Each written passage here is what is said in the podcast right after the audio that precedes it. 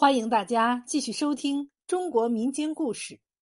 今天给大家讲的是三王墓的来历。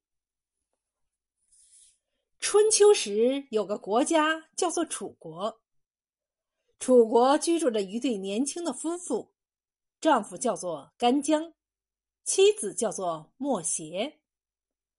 他们都是铸剑的高手，他们隐居在楚国的一个小山村里，过着平静的生活。有一天，楚王听说了他们的名声，就召干将前来，命令他为自己铸造一双最好的宝剑。干将和莫邪不敢违命，只好精雕细琢，日夜赶工，花了三年的功夫，终于铸造出了一对锋利无比的雌雄宝剑。可是干将明白楚王的脾气。如果让他得到这两把举世无双的宝剑，一定会把铸剑的人杀掉，免得将来再铸出更好的剑来。交剑的日子到了，临行时，干将对已经有孕在身的妻子莫邪说：“我们费尽心力铸造出这两把宝剑，楚王得到他们，一定会把铸剑的人杀掉。”我这一去，怕是回不来了。我把雄剑藏起来，如果生的是男孩，等他长大以后，就告诉他，出门以后向南望，有一座南山，山上有一棵长在石头上的松树，剑就在树的背后。干将带着雌剑去见楚王。楚王得到了宝剑，果然下令让士兵把干将杀死了。莫邪在家中等了好几天，干将也没有回来。他心里明白，干将一定是被楚王杀害了。不久，莫邪生了一个男孩，取名赤鼻。十多年后，赤鼻长大了。成了一个身材高大健壮的小伙子。一天，他问莫邪：“娘，我的父亲在哪里？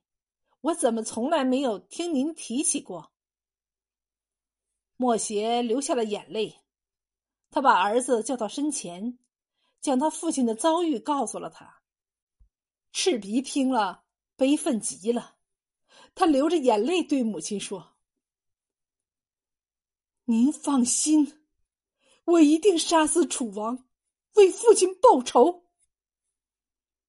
莫邪又说：“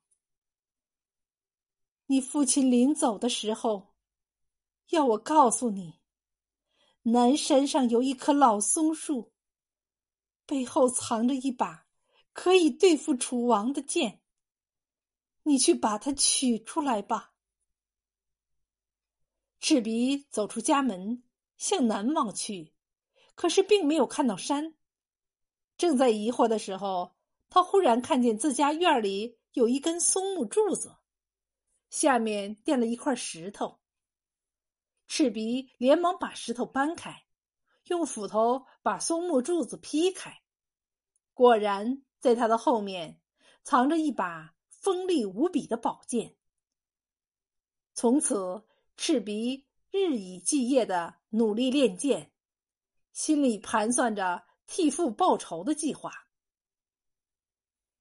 就在赤鼻加紧练剑的同时，王宫里的楚王接连几天做了一个怪梦，他梦见有一个眉宇极宽、气宇轩昂的少年，手提一把宝剑，口中喊着：“我要为我的父亲报仇。”向他冲了过来。楚王吓得浑身直冒冷汗，顿时醒了过来。他越想越觉得害怕，就让大臣们四处张贴布告，以重金悬赏，买这个少年的头颅。赤鼻听到了这个消息，连忙跑到深山里躲藏了起来。他心里悲伤极了，一边走。一边忍不住唱起了悲伤的歌。这时，迎面走来了一个少年，他见赤鼻这个样子，便问道：“你怎么了？为什么如此悲伤？”赤鼻就将自己的遭遇告诉了少年。少年听了，非常同情。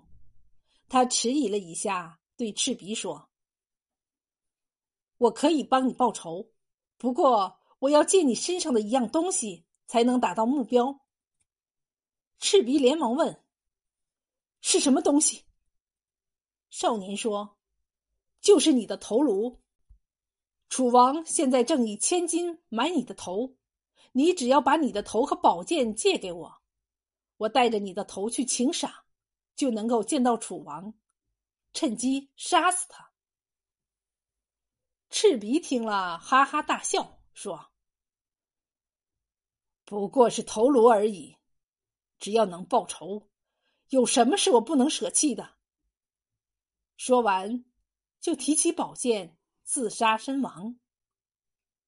少年带着赤鼻的头颅和宝剑，来到王宫，求见楚王。楚王见赤鼻的头颅和自己梦中所见的一模一样，高兴极了。这时，少年又说道：“大王，这是一个勇士的头，最好把它放到锅里煮烂，他的鬼魂就不会来伤害你了。”楚王听了。觉得很有道理，就命人架起了大锅，倒进了水，在下面燃起了大火，把赤鼻的头扔了进去。可是煮了三天三夜，赤鼻的头却不烂。少年对楚王说：“大王，这个人的头颅怎么都煮不烂，要是大王您能亲自去看一看，也许就能煮烂了。”楚王见赤鼻的头怎么也不烂，心里有些着急。听少年这样说，他就亲自走到大锅旁边，伸出脑袋向里看去。这时，少年趁机拔出宝剑，用力一挥，将楚王的头砍了下来，落在了大锅里。不等士兵们上来抓他，他用宝剑一挥，把自己的头也砍了下来，跌进了锅里。三颗头颅在大锅里不停的咬来咬去，没一会儿就全都煮烂了，再也辨认不出哪个是楚王的头，哪个是赤鼻的头。王后没有办法，只得让人将这三颗头颅葬在了一起，后人称它为“三王墓”。